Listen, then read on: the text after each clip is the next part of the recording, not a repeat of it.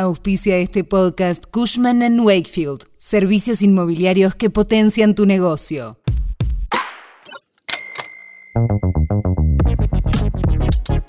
La ley ómnibus que envió el gobierno al Congreso incluye, entre muchos y variados temas, la eliminación de la fórmula de movilidad para actualizar las jubilaciones y pensiones. Pero mientras dure el debate legislativo, seguirá rigiendo el esquema de actualización trimestral vigente que implicará una pérdida contra la inflación. Te contamos más detalles.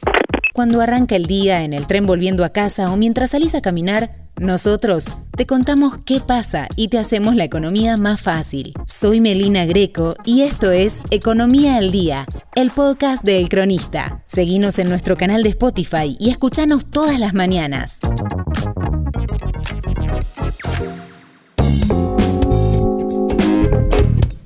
El gobierno decidió mantener los bonos que dejó Massa para compensar el atraso en la fórmula vigente. El bono de diciembre de 55 mil pesos se extendería a enero y febrero y se está analizando que no se restrinjan solamente a quienes cobran la mínima, ya que la inflación mensual corre al ritmo del 30%. Si se aprueba la ley en la que se deroga la movilidad, los aumentos serán discrecionales, pero atados a la inflación hasta que se apruebe una nueva fórmula.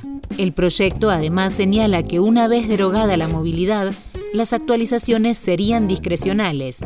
Se quieren impulsar aumentos mensuales vinculados a la suba del índice de precios al consumidor y para todas las prestaciones que ajustan bajo el esquema actual.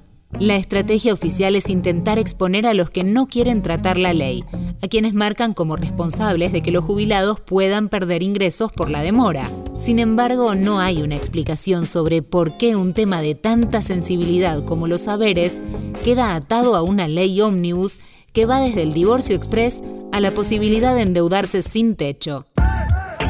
Recordemos que los datos que presentó Luis Caputo en el arranque de su gestión para el plan de ajuste fiscal del 5% del PBI rigen tanto el DNU que entró en vigencia como la pata fiscal del proyecto de ley. Al blanqueo se suman los cambios en bienes personales y el proyecto de ganancias que no ingresó en este paquete, pero que aseguran sigue en carpeta y llegará al Congreso. Según el Ejecutivo, el 80% de ese ajuste se puede realizar sin que pase por el Congreso. En ese sentido, la relación con el FMI a base de una propuesta de sobrecumplimiento de metas es muy buena, aseguran.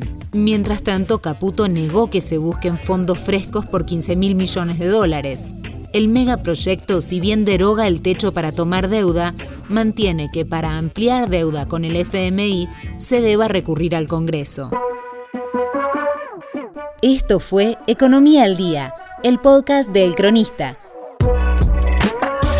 Seguinos en nuestro canal de Spotify y escuchanos todas las mañanas. Y si te gustó el podcast, puedes recomendarlo. Coordinación Periodística Candelaria Domínguez. Producción SBP Consultora. Hasta la próxima.